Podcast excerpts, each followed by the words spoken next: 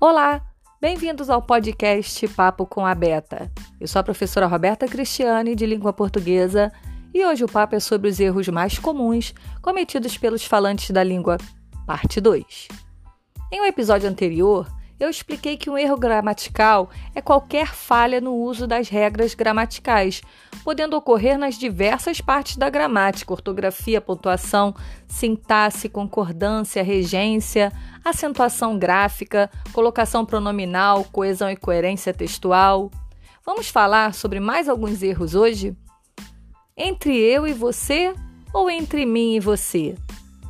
Após preposições, são quase sempre utilizados pronomes pessoais oblíquos: mim, ti, ele, ela, nós, vós, eles, elas. Assumem a função de objeto indireto. As formas com pronomes pessoais retos estão erradas.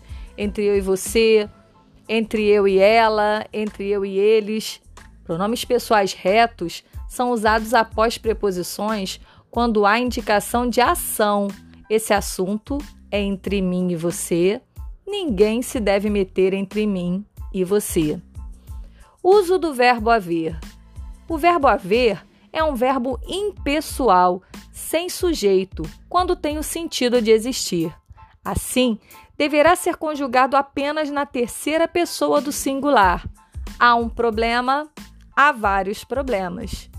Alguns exemplos: houve problemas no departamento financeiro, havia funcionários reclamando sobre diversas situações, há informações contraditórias, haverá investigações para esclarecer o ocorrido.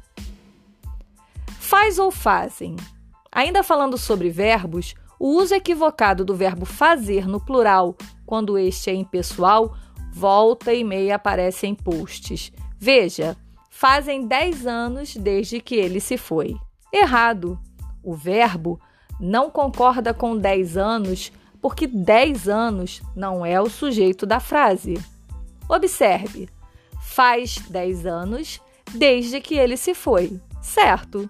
O correto é o uso do verbo no singular, porque neste caso fazer é impessoal, ou seja, não tem sujeito. Em cima e embaixo. É uma confusão comum. Qual deles é junto? Porque todos sabem que um deles é separado, composto por duas palavras. Sem explicações que datem de outra era, vamos simplificar. Faça um V de vitória com os dedos indicador e médio. Fácil de ler. Em cima, os dedos ficam separados, então a palavra em cima é separada. Embaixo, os dedos ficam juntos, então a palavra embaixo escreve-se junto, certo? As horas. A regra básica é esta: até completar dois, o verbo permanece no singular. Portanto, é 1 e 59 minutos. Depois, são duas e um minuto. Mas temos meio-dia e meia-noite. E uma outra meia que representa a hora. Então, é meio-dia e meia. Esse meia, meia hora. Se fosse meio, seria redundante, não é? É meia-noite e dez. E depois continua até 59. É uma e 59. Depois são duas horas e um minuto. Simples. Mais um detalhe sobre horas que muita gente boa erra: a abreviação. Muitas pessoas se confundem na hora de realizar a abreviação de horas. Algumas escrevem HRS, HS, H minúsculo, H minúsculo, entre outras variações. Mas como escrever horas corretamente? Com H minúsculo, após o numeral, sem espaço. Caso seja necessário realizar a abreviação de minutos e segundos, ela deve ser grafada com min MIN para minutos e S para segundos. Como evitar erros gramaticais? Leia muito, de forma frequente. Consulte dicionários e gramáticas regularmente.